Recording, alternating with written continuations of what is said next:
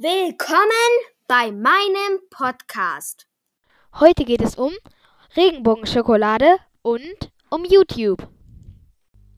Wenn Süßigkeiten bunt schillern, dann warnen Erwachsene schnell vor Farbstoffen, denn die könnten ja ungesund sein.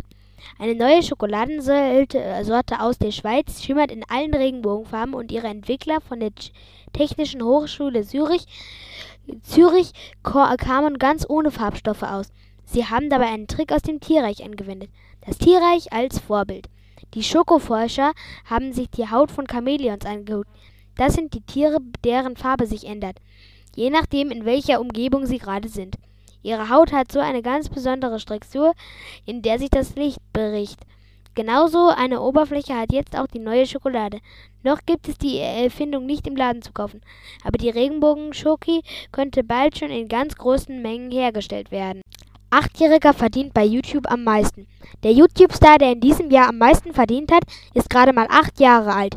Ryan Kaji aus den USA hat in diesem Jahr über 23 Millionen Euro verdient. Ryan darf noch gar keinen eigenen YouTube-Kanal haben. Den hat seine Mama gestartet.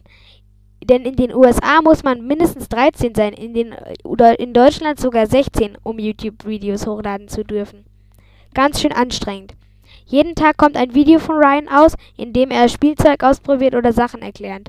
Und er macht Werbung für sehr viele Dinge. Ganz schön viel zu tun neben der Schule. Also vielleicht ist es doch nicht nur so toll, sondern auch ganz schön viel Arbeit als ein Kinder-YouTube-Star.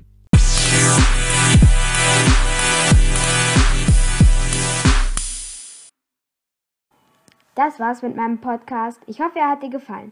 Bitte hinterlasse einen Audiokommentar unter enka.fm slash kids-podcast. Frag mal deine Eltern, ob sie wissen, wie man das eingibt. Tschüssi!